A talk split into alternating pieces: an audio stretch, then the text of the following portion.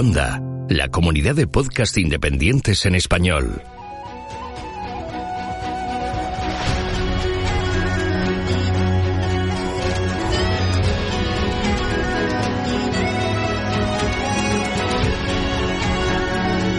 Estás escuchando Geocastaway, el podcast de geología y ciencias de la Tierra.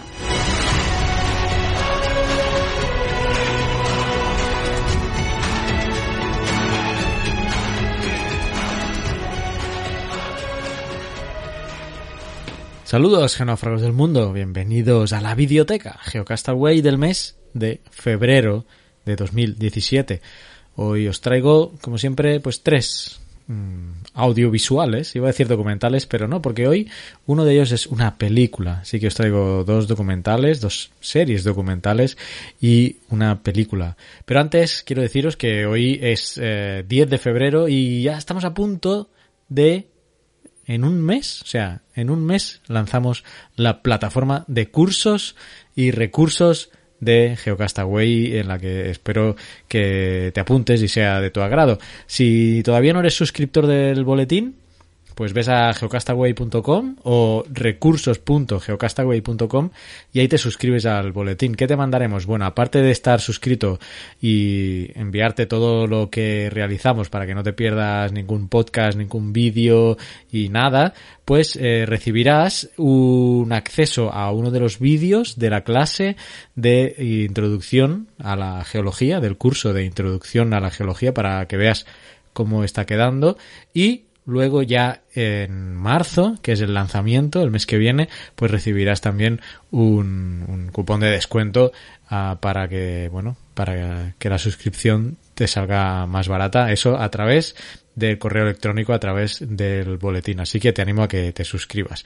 Y venga, hecho esta cuña, ah, vamos con los tres, eh, los dos documentales y la película la primera serie documental es una segunda temporada, una segunda temporada de Planeta en Peligro. Eh, ya había comentado aquí la, la, primera temporada en la que eh, famosos mmm, iban por el mundo eh, viendo los impactos sobre el medio ambiente de diferente, en diferentes lugares del mundo. No solo los impactos negativos, sino también en algunos sitios que se hacían acciones a favor del medio ambiente con energías alternativas u otras cosas, pues también lo planteaban aquí. Entonces, este documental, que es de National Geographic, pues hace poco eh, empezó su segunda temporada. La primera temporada tuvo mucho éxito, recibió un premio Emmy incluso.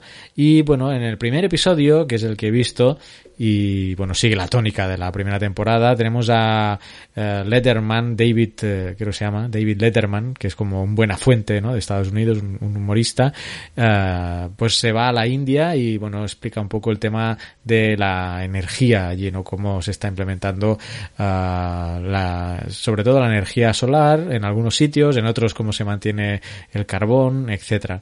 Y luego también en Estados Unidos, otra, no sé, no sé el nombre, otra mujer, no sé si actriz o, o periodista, eh, trata de averiguar algo que ha pasado en España, que es el retiro de las subvenciones o del apoyo a las energías renovables. Eh, entonces, en algunos estados de Estados Unidos se retiró ese apoyo a las energías renovables y colapsaron, ¿no? Empresas que se dedicaban a, a, la implementación de paneles solares, por ejemplo, pues se fueron a la quiebra para fomentar otro tipo de, energías. Entonces, este es el enfoque de, de este primer capítulo, eh, que ya os recomendé esta serie en su primera temporada y bueno, vuelvo a recomendar uh, esta serie para la segunda temporada. Voy a poneros el tráiler de esta uh, bueno, es un tráiler del primer episodio, es como es un clip o un sneak peek del primer episodio de la segunda temporada con, con los personajes que salen, entre ellos David Letterman, como os decía. La India siempre me ha fascinado. Pero lo que escucho más y más hoy en día es que pronto será la nación más poblada de la Tierra. Para mí, la pregunta es, ¿qué significará eso para el cambio climático? Después de un largo viaje llegamos a una pequeña aldea en el estado de Uttar Pradesh. Qué oscuro. 1, 2, 3, 4, 5, 6, 7, 8, 9. Hola, disculpen, hola. ¿Les importa si me siento? No, Dave, por favor, siéntate. Uh, me pareció que estudiaban, hacían su tarea, ¿es correcto? Niña, contesta. Sí. Y lo hacían con esto, como luz, ¿qué es esto? Es una Para lámpara. poder Para ver. Se llama Y eso les permite ver. Sí. Brilla con un aceite. Arde con aceite de queroseno. ¿Hay electricidad aquí? ¿En la aldea? ¿La casa? ¿En alguna parte? No. No, nunca hemos tenido electricidad y llevo aquí mucho tiempo. Es por eso que usamos lámparas con queroseno. Los niños la usan para estudiar. Mis hijos siempre tienen hollín en la nariz. Cuando la gente ve a mi hijo menor, no cree que tenga 12 años. Los niños no crecen normales aquí. ¿Cuánto tiempo durará esto? ¿Cuándo tendrán electricidad? ¿En un, en un año? ¿En cinco años? ¿Cuánto tiempo creen que pasará? Pues yo no lo sé, pero esperamos que sea pronto, señor. Esperemos que así sea. Muy bien, pues esto es un pequeño extracto de este primer episodio con David Letterman visitando una familia que pues tiene que estar viviendo ahí con un bueno, con una vela, ¿no? Una vela prácticamente. Y bueno, el, episodio ya, ya os he comentado un poco de que iba, es el único que he visto de esta, de esta temporada, ¿eh? Pero bueno, sigue la tónica de la primera temporada, así que os lo recomiendo. El siguiente, el siguiente, la siguiente serie de episodios también es de Nat Geo, ¿eh? Eh, al menos eh, no estamos aquí presentando mockumentaries que también tienen Nat Geo, eh, también, aunque los que se llevan la palma son el History Channel y el Discovery, eh, pues bueno, al menos Nat Geo es un poco más eh, cuidadosa con, con esos temas, aunque también tiene cosas abominables. En fin, regresando, el que os quiero proponer es Antártida, el continente blanco, que es una serie de capítulos que pasan obviamente en la Antártida para mostrarnos pues cómo es la vida entre comillas no Eh, extrema la vida extrema eh, en esa parte de- del mundo y sobre todo pues se focaliza en los científicos que están llevando allí sus expediciones y sus eh, proyectos, sus investigaciones y cómo es de difícil, ¿no? Todo ese eh, esa gestión del día a día en una base am, antártida. Así que eh, Antártida, el continente blanco, mm, de este también he visto el primer episodio que me ha gustado mucho mucho eh, y lo bueno lo voy a seguir eh, lo voy a seguir viendo otro documental de, de Nat Geo y para que os hagáis una idea os pongo también un pedazo del primer episodio de de este documental o serie documental llamada Antártida el continente blanco y menos comprendido que hay en la Tierra.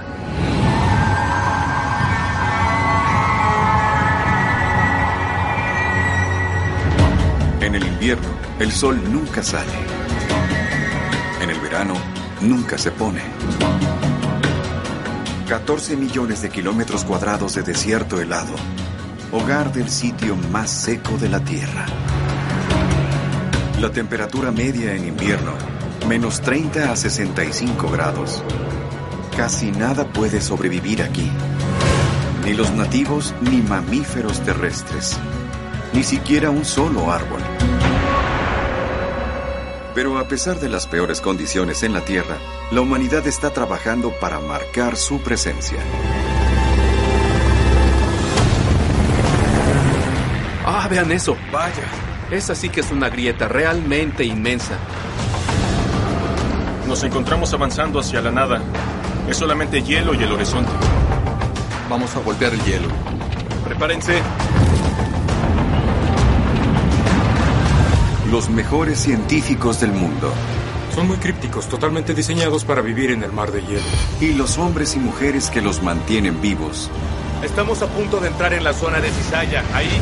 Unen fuerzas para combatir las condiciones que amenazan la vida humana. La visibilidad es de unos 20 metros. La temperatura más fría jamás registrada.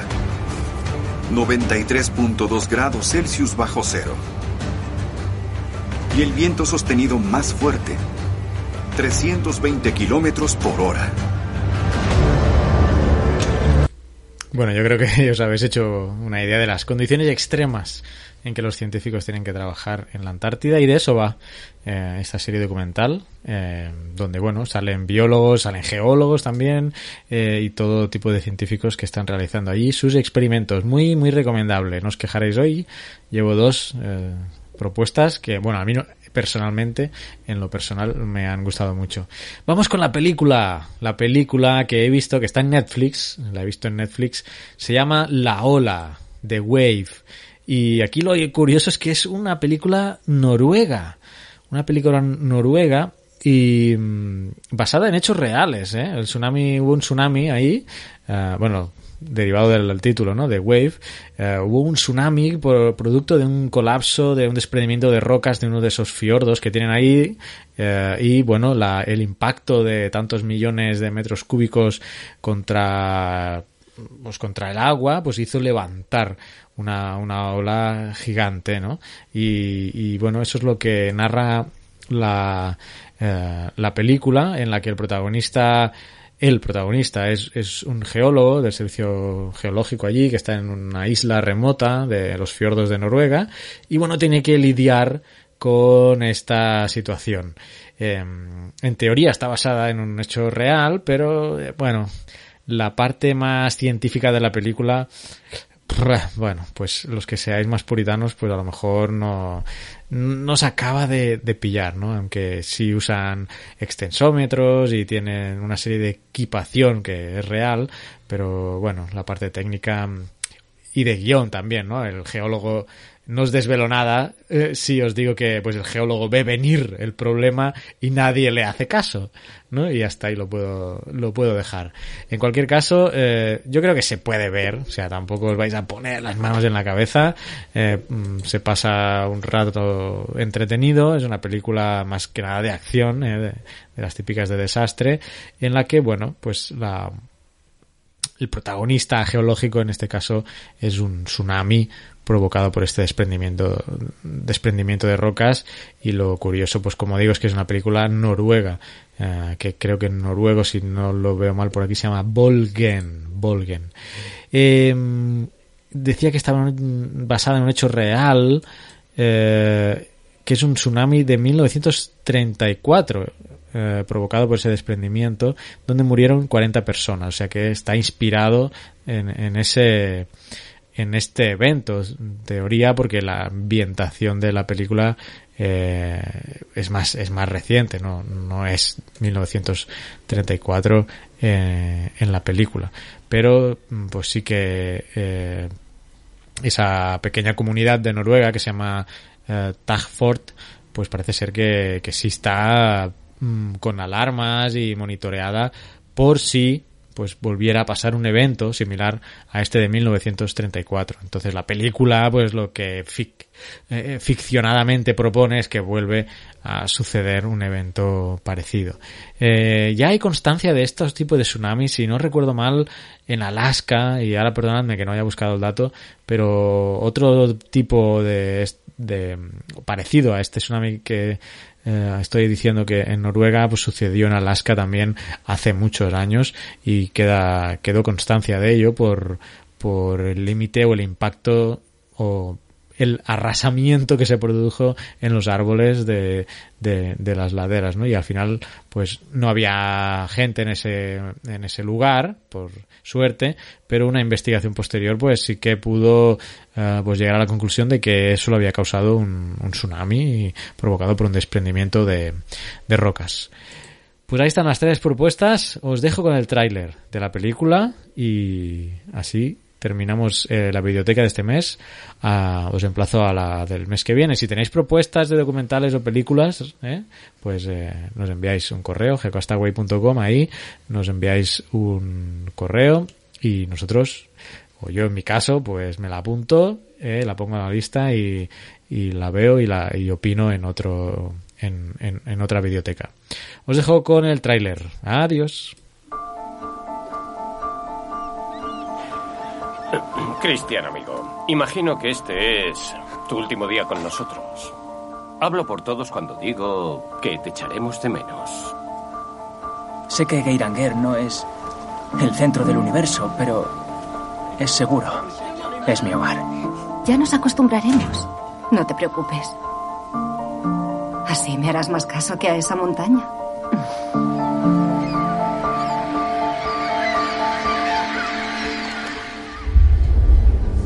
¿Va todo bien por ahí? Algunos sensores reflejan cosas un poco extrañas. El nivel freático ha caído en los sectores y hemos perdido el contacto.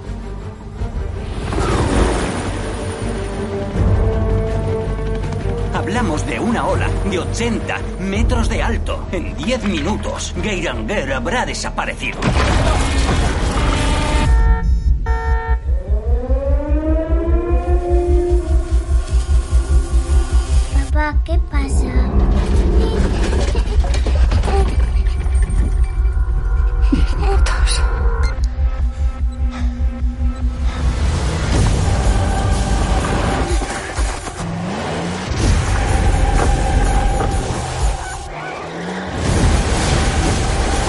Hacerlo. He dicho que no. Haz el favor de poner a Julia a salvo, ¿de acuerdo?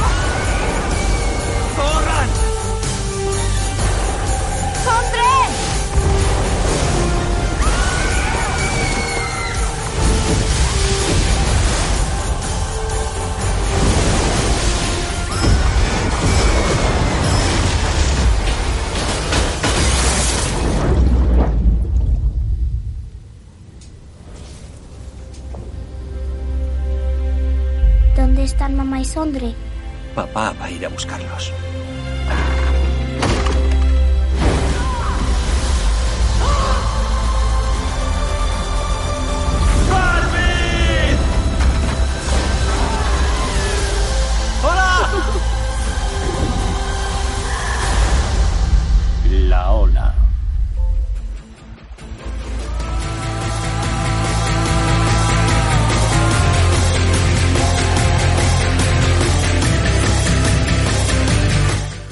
Tus comentarios, preguntas o sugerencias a geocastaway.gmail.com Puedes escribirnos en nuestra web geocastaway.com Búscanos en Facebook y en Twitter.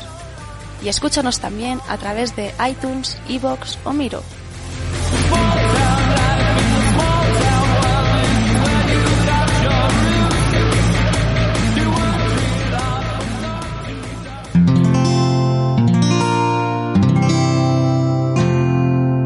Puedes escuchar más capítulos de este podcast y de todos los que pertenecen a la comunidad Cuonda en cuonda.com.